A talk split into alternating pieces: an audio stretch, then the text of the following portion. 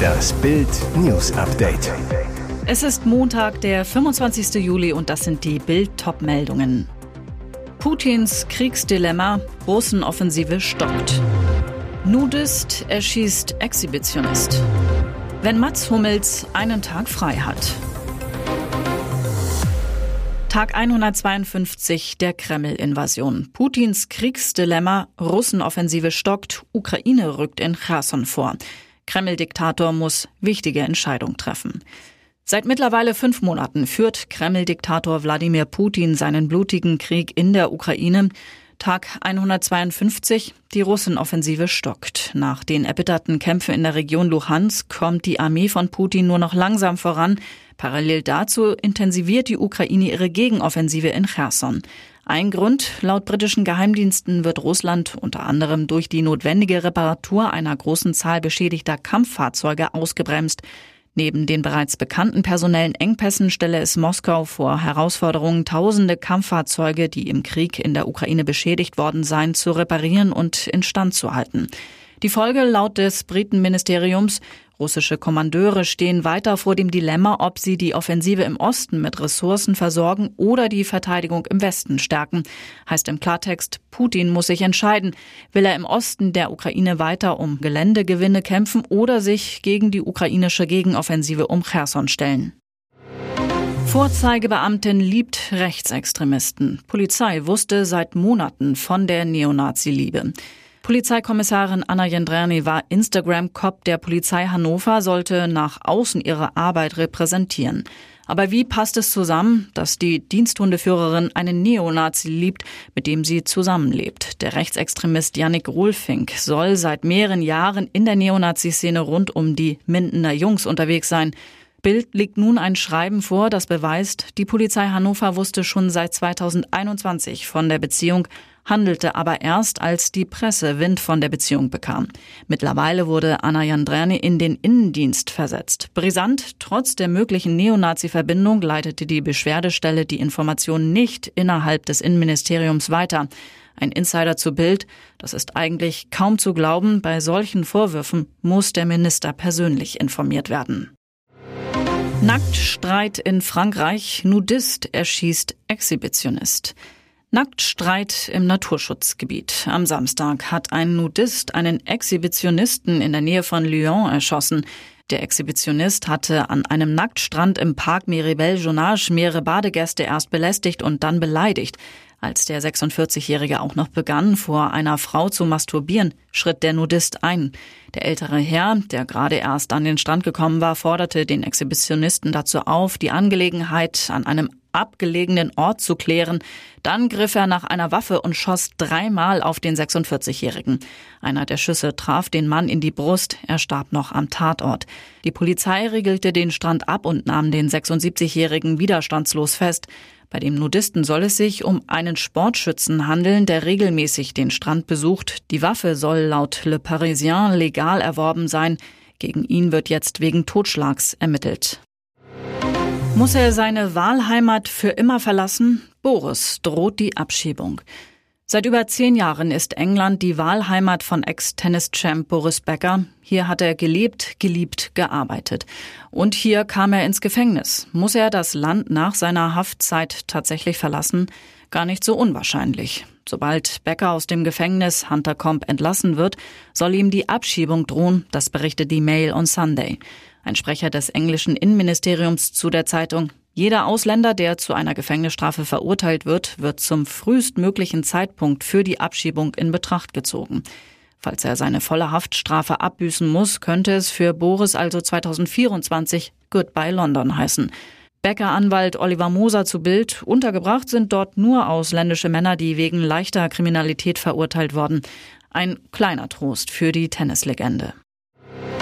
Nachts um 1.50 Uhr in München, wenn Mats Hummels einen Tag frei hat. Schummriger Club, lässige Klamotten in der einen Hand das Handy und im Arm eine hübsche junge Frau.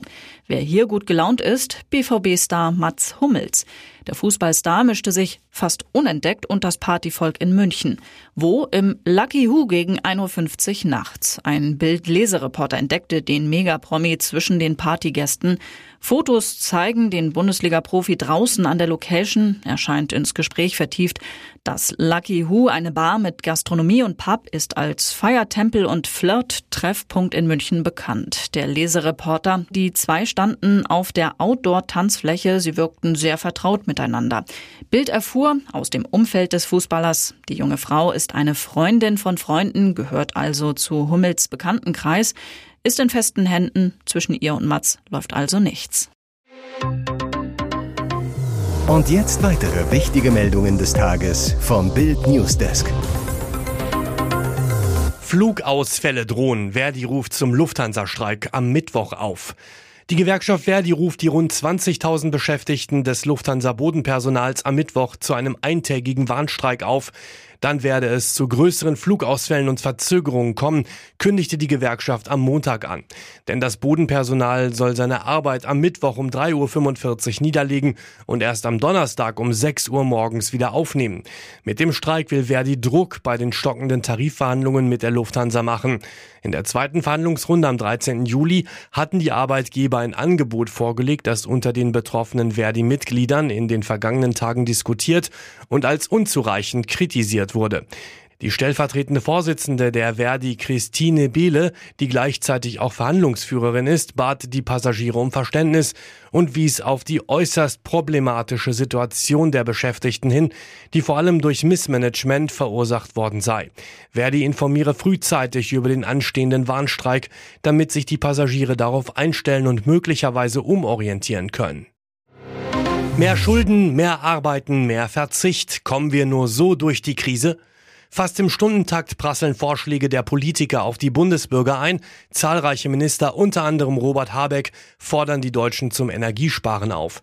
Finanzminister Christian Lindner verlangt unter anderem mehr Überstunden der Beschäftigten und Kanzler Olaf Scholz stellt den Deutschen Milliardenhilfen in Aussicht, die am Ende zu noch mehr Schulden führen. Mehr Verzicht, mehr Arbeiten, mehr Schulden Kommen wir nur so durch die Krise? Klar ist, Deutschland steht vor harten Jahren.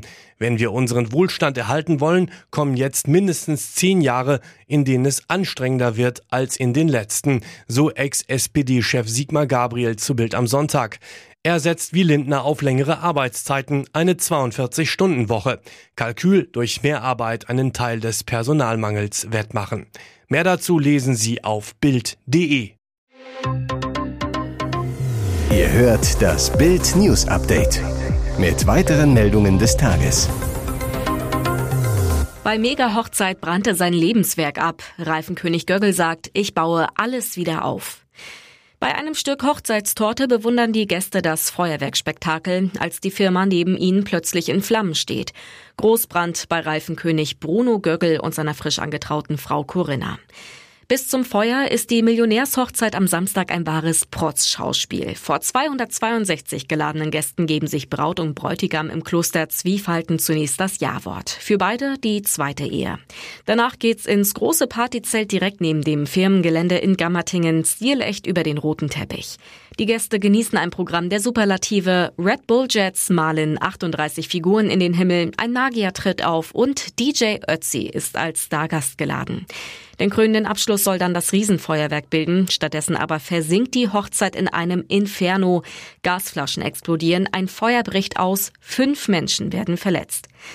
Nach dem Schock ihres Lebens trifft Bild Reifenhersteller Bruno Göggel und seine Frau Corinna an ihrem Wohnhaus. Göggel sagt kämpferisch, wir geben nicht auf und bauen alles wieder auf. Nur die Hochzeitsreise nach Italien musste das Paar vorerst absagen. Die Katastrophen-WM in den USA endet für uns doch noch goldig. In Eugene flog Malaika Mihambo am letzten Wettkampftag mit 7,12 Metern zum Sieg im Weitsprung. Ich bin total happy, meinen Sieg verteidigt zu haben, sagt die 28-Jährige. Der Wettkampf begann aber mit einer Zitterpartie, denn die ersten beiden Sprünge im Finale übertrat Mihambo. Dann stand die Olympiasiegerin richtig unter Druck. Aber sie zeigte wieder, dass sie keine Nerven kennt. Beim sechsten und letzten Sprung landete sie bei 7,12 Metern. Denn die Heidelbergerin ist so schnell wie noch nie. Wir haben viel an der Sprinttechnik gearbeitet, sagte sie. Auf dem Weg zur Sandgrube beschleunigt Mihambo auf satte 35 kmh. Auch wenn ihr Triumph alles bei der WM überschattet, sagt der deutsche Verbandspräsident Jürgen Kessing, das hübscht die Bilanz etwas auf, aber das grundsätzliche Problem ist damit auch nicht gelöst. Denn 46 von unseren 80 Athleten schieden in den USA schon in der Vorrunde aus. Außer Mihambo holte nur noch die 4x100 Meter Staffel der Frauen mit Bronze eine Medaille. Hier ist das Bild News Update. Und das ist heute auch noch hörenswert. Sie selbst wollte bereits wählen, als sie acht Jahre alt war. Nun regt sie ein Wahlrecht sogar für Zweijährige an. Grünen-Abgeordnete Emilia Fester hat die wohl erste Debatte des Sommers angestoßen. Aus ihrer Sicht sollten alle, die wollen, an Wahlen teilnehmen können, so Fester im Fokus. Zustimmung gibt's beim Koalitionspartner FDP. Im Grundgesetz steht, dass alle Staatsgewalt vom Volke ausgeht, doch im Moment wird dem Volk unter 18 das Wahlrecht vorenthalten. Deshalb halte sie eine Abschaffung des Wahlalters für den richtigen Weg, so die FDP-Bildungsexpertin Ria Schröder. Aber man müsse immerhin einen Stift halten und sich eine politische Meinung bilden können, sagt sie. Sie habe Zwölfjährige erlebt, die besser informiert waren als manche Erwachsener. Und wenn Kinder den Wunsch hegen zu wählen, kann man ihnen nicht einfach sagen, dass das nicht geht, weil andere Gleichaltrige vielleicht noch nicht so weit sind, so Schröder. Familienministerin Lisa Paus sagte zu Bild, sie wolle, dass junge Menschen Politik mitgestalten können. Sie setzt sich daher für die Absenkung des Wahlalters auf 16 Jahre ein. Harte Kritik hingegen kommt aus der Opposition. Hamburgs CDU-Chef Christoph Ploss sagt, das sei grüner Irrsinn in Reinkultur. Und auch CSU-Generalsekretär Martin Huber spricht von absurden Vorstellungen. Die interne Revision der Bundesagentur für Arbeit zieht eine verheerende Bilanz bei Hartz IV. Wie Bild unter Berufung auf einen BA-Bericht meldet, bemängeln die Prüfer eine schlechte Vermittlung von Langzeitarbeitslosen in Jobs, die Verschwendung von Fördergeldern und massenhafte Fehler bei Widersprüchen. Demnach war das Handeln der Jobcenter bei der Arbeitsvermittlung in mehr als der Hälfte der Fälle nicht zielführend. Den Jobcentern gelang es kaum, Hartz-IV-Bezieher wieder fit für Jobs zu machen oder sie zu vermitteln. In 56 Prozent der geprüften Fälle hatten es Jobcenter nicht geschafft, die Arbeitschancen zu erhöhen. Außerdem sollen die sogenannten Eingliederungsleistungen nicht zielgerichtet eingesetzt worden sein. In vielen Fällen hätten sich die Gelder nicht an den individuellen Bedürfnissen der Arbeitslosen orientiert. Sie seien damit ineffektiv und ineffizient eingesetzt worden. Die Revision prüfte außerdem 234 Widersprüche gegen Hartz-IV-Bescheide. Mehr als jeder dritte Betroffene konnte sich nicht äußern, obwohl das vorgeschrieben ist.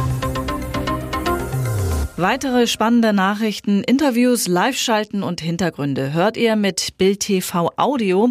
Unser Fernsehsignal gibt es als Stream zum Nachhören über TuneIn und die TuneIn-App auf mehr als 200 Plattformen, Smart Speakern und vernetzten Geräten.